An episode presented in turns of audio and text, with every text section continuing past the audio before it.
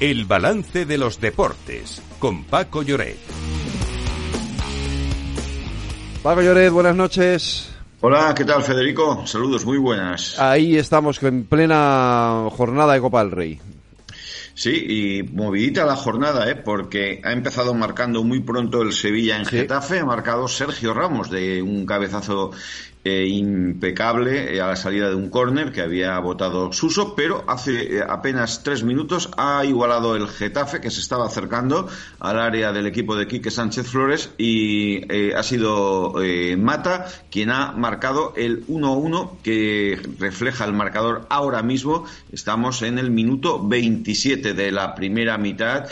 buen ambiente, muchos seguidores del Sevilla en la grada y la verdad es que el partido mm, tiene muchos, muchos atractivos sí. Pues eh, eso por lo que respecta a la Copa del Rey. Tenemos también tenis, porque Carlos Alcaraz ha, digamos, ha competido hoy, ha hecho su primer partido con victoria. Sí, señor, contra el francés.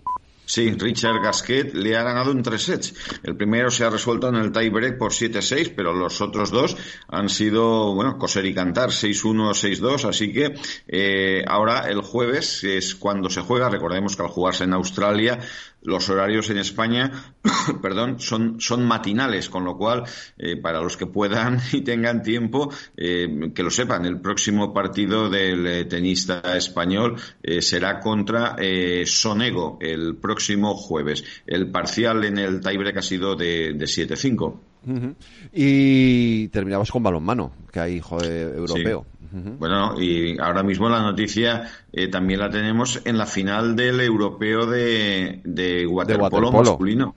Están jugando en Zagreb, además España está jugando eh, de visitante. Eh, está 4 a 3 en el primer cuarto, pierde España por un gol y, empieza ahora, en efecto, el partido España-Austria de, de balonmano, también, también del europeo. Y por cierto, también hay un preolímpico que se está jugando en Valencia España le ha ganado 5-1 a Canadá en hockey eh, hierba y por tanto está a un paso de clasificarse para los Juegos Olímpicos. Y te cuento una última noticia porque el juez ha archivado la denuncia por insultos racistas contra Vinicius en el Sadar, Lorena. Sí, la justicia considera que los insultos que recibió el delantero del Madrid podrían ser constitutivos de delito, pero ha tenido que archivar la causa porque la policía no ha podido identificar a los autores. Recordemos que estos hechos sucedieron cuando el Real Madrid se enfrentó a los Asuna el 18 de febrero del año pasado.